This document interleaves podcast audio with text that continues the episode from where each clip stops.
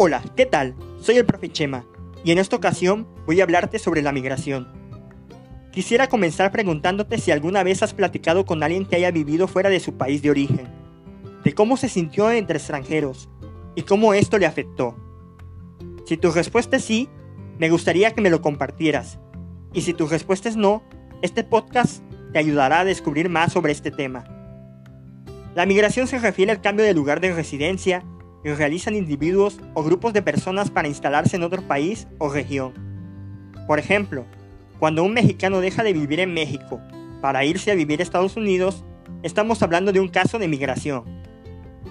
El fenómeno migratorio obedece a diversos factores que van desde la búsqueda de mejores oportunidades laborales, de mejores condiciones de vida, de refugio ante situaciones de persecución y exterminio por causas políticas, religiosas o de la inseguridad, y hasta por cuestiones de fenómenos naturales que han devastado las tierras y el lugar de los migrantes. Para entender un poco más sobre la migración, es necesario recurrir a la historia, y en este caso a los procesos de colonización, en los que veremos cómo todas las conquistas o invasiones se caracterizan por la violencia.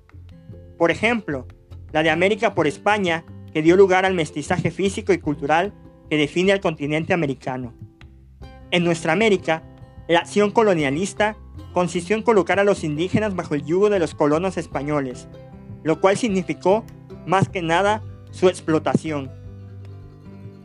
Todos los colonialismos son actos de violencia, con componentes racistas y de discriminación, en donde las personas explotadas eran menospreciadas por su raza y sus secuelas perduran hasta nuestros días. Basta con observar que las migraciones de las personas son de países que antiguamente fueron colonias europeas como los árabes de España, los turcos de Alemania, hindúes en Inglaterra, centroamericanos en Estados Unidos, etc.